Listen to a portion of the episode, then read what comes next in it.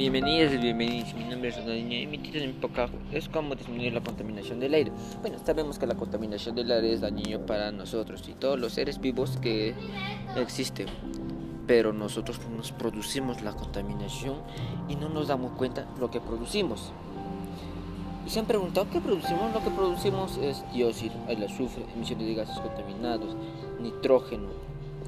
Toda esa cantidad cuando se junta puede provocar un gran calentamiento global, ya que también y también lo que producimos más es el CO2 y que se produce más de 399 millones de toneladas al año. Es una cantidad muy grande, porque con esto, con el CO2 más, se produce un calentamiento global más grande que puede provocarnos enfermedades. Aparte de enfermedades, nos puede provocar daños a la piel, daños de la piel y se puede envejecer nuestra piel. Y también les hablaré sobre las causas y consecuencias que da la contaminación del aire y también cómo disminuir la contaminación en la salud y en el ambiente. En muchas de las zonas urbanas, la principal fuente de contaminación del aire es el parque automotor. También sabemos que la deforestación es algo peligroso para los seres vivos, ya que una vez al día desaparecen 13 millones de hectáreas. Es algo que a los seres vivos mucho daño de bosque nativos. Y también cuando talamos árboles miles de especies de animales pierden el hábitat y y cuando esas, esas personas que talan no les importa porque las personas necesitamos más árboles para así respirar un oxígeno libre. También los seres vivos ya que, que así se alimenten con sus alimentos que necesitan más. Y también la contaminación no solo daña nuestro cuerpo, nos agarra enfermedades, sino daña algo importante que son nuestras emociones, que daña el aburrimiento, el estrés y el enfado. Como el aburrimiento, cuando le está aburriendo el olor que respira, le aburre mucho y prefiere no estar en ese lugar o ya no regresar. ¿Y cómo se produce el óxido, el azufre, el nitrógeno, el CO2. El óxido de azufre se produce durante la combustión de azufre y la quema de combustible. Y el óxido de nitrógeno se produce por la quema de madera, de combustible, los fósiles como gasolina, carbono, gases naturales. Y el ozono se produce mediante la contaminación primaria y secundaria. Ah, como lo dice el nitrógeno, ¿sabes qué provoca? Provoca lluvias ácidas que hacen daño a los seres vivos del mar, a las plantitas. Y el ozono se produce mediante la contaminación primaria y segunda. ¿Qué es la contaminación primaria? La contaminación son sustancias emitidas directamente a la atmósfera por fuentes de emisiones determinadamente. Y la contaminación secundaria son sustancias que reaccionan a la atmósfera. El CO2 se produce mediante las fábricas, mediante autos que producen humo ya que así el humo va arriba, pronto pronto se está uniendo con toda la contaminación, lo que hacemos, lo que botamos basura o suelo, porque cuando botamos basura tiene un olor muy grave que va arriba al cielo. Sabemos que mueren cada año por la contaminación del aire domesticado, por la por culpa del querosene, ya que el querosene antes los que utilizan querosene se hace mucho daño. El combustible sólido es algo muy dañino para el hoguera, las lámparas. ¿Qué enfermedades hay en, el combustible sólido o la hoguera? ¿Cuánto porcentaje daña? Daña el 20% a daños a los pulmones, el 18% cerebrovascular y 27% de neumonía. Y mueren más de 3 millones al año. Es algo muy grave para nosotros porque es una cantidad grande.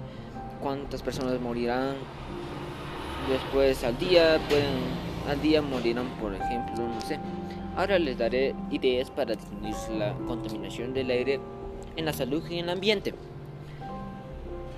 Que disminuyan los óxidos del azufre, nitrógeno, ozono, como les dije, el óxido, el óxido de azufre es una sustancia química que ya no que sería mejor no utilizarlo, El nitrógeno también son sustancias provocadas por la quema de madera. No te quemar madera ni combustible, porque cuando nosotros quemamos en áreas justos donde se produce un ocitrón de nitrógeno. El océano. El océano, como los dije, es por la contaminación. El océano hace un gran daño a, a la atmósfera y así también puede producir más el calentamiento global. Por eso no solo daña a nosotros, daña a nuestro cuerpo interior y a los seres vivos que gracias tenemos la flora y fauna. Si vamos a seguir contaminando, vamos a acabar a todo nuestro vegetal y nuestro animal, ya que eh, la naturaleza está buscando su propio equilibrio para que así, pero lo que hacemos es no buscar, mejor destruir eso. Es lo que hacemos nosotros, porque gracias a, al árbol nosotros podemos respirar. No quemar desechos, no, como el plástico, no quemar ropa, no quemar llantas, no quemar llantas, no quemar árboles y otros más que hacen daños a los pulmones. Y eso está yendo al aire que produce lluvias ácidas. Esas lluvias ácidas, como les dije, hace daño mucho a las personas. Hace daño porque son lluvias salen son lluvias cuando el sol, por ejemplo, cuando el sol cuando está hay sol y llueve, esas son lluvias ácidas que hacen daño al mar, a los seres vivos, a los pequeños que viven dentro de la tierra, porque el agua sabemos que entra dentro de la tierra. Andar en bicicleta, que nos beneficia nuestro cuerpo físico y no produce, no produce gases tóxicos como el CO2. Si andar, eso sería recomendable a esas personas, a los adultos, a los adolescentes, porque ellos tienen más energía y más motivadores que anden y va a beneficiar mucho a su cuerpo físico, a ellos mismos. Pero a los que no sería bueno andar en bicicleta serían las abuelitas porque no algunos tendrán una dificultad de manejar la bicicleta. A ellos sí o sí tenemos que, que ellos andar en autos o en autobuses. Que no utilicen brea, mejor cemento, porque la brea contamina mucho al aire y no solo contamina, hace daño a esas personas. No se dan cuenta el daño porque la brea tiene un proceso muy contaminante que el proceso es, tienen que derretirlo el GB gaucho. Es un GB más resistente que todos y es algún GB tiene un olor muy horrible que hacen daño a los pulmones. Plantar árboles que nos permita producir más óxido para respirar no solo a nosotros, también a los seres vivos.